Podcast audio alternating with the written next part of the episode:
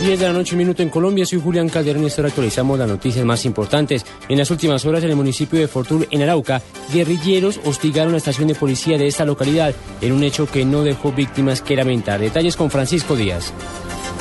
Guerrilleros, al parecer del ELN, hostigaron con tiros de fusil las instalaciones de la Policía Nacional en el municipio de Fortul.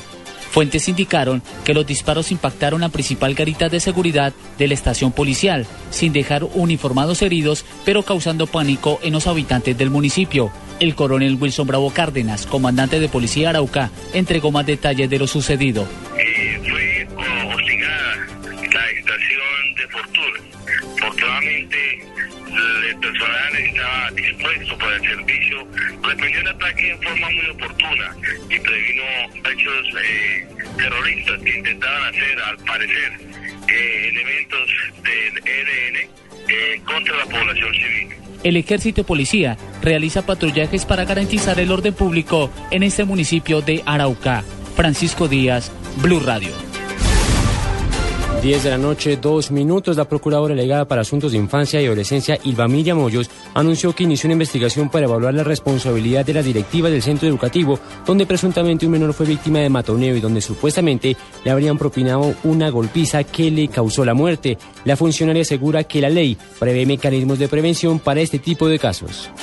Estamos evaluando la responsabilidad del centro educativo, la responsabilidad del rector y los docentes para que se advierta si la Procuraduría, por ejemplo, podría hacer uso de este, en este caso de su poder preferente. No es esa una eximente para determinar la responsabilidad de los profesores, del rector, porque precisamente eh, la ley prevé unos mecanismos de prevención, de atención. 10 de la noche, 3 minutos. Esta semana se aprobó un proyecto de ley en el Congreso que facilitará la chatarrización de los vehículos particulares que están fuera de circulación. Paola Bermúdez. Hoy en día, para poder chatarrizar un vehículo que está fuera de circulación, hay que cumplir con una serie de requisitos que a partir de ahora ya no son necesarios. El senador Juan Lozano.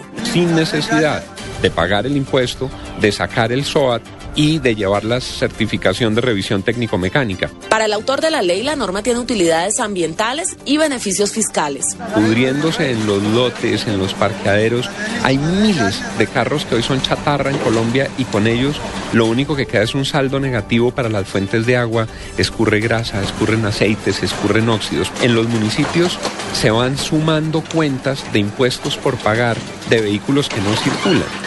Entonces hay una ficción fiscal, hay unas cuentas que nunca serán recuperables y es mejor sanearlas completamente. Los ministerios de Ambiente y Transporte reglamentarán en los próximos días el procedimiento de chatarrización. En Bogotá, Paola Bermúdez López, Blue Radio.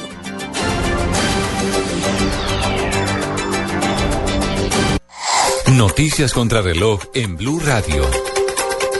10 de la noche, 4 minutos. En desarrollo, un hincha de Caldas de Manizales murió luego de que el bus que transportaba a los aficionados desde Medellín hasta la capital caldense fuera atacado con varios disparos a la altura del municipio del Alto de la Cruz. La cifra está ahora 8,85%. En esta medida bajó la inversión extranjera directa en Colombia durante el primer trimestre del año. Según cifras del Banco de la República, esta caída se explicaría por la caída también de la inversión en sectores como el agro, la industria, el comercio en una medida de 33%. 10 de la noche, 5 minutos. Continúen en Blue Radio.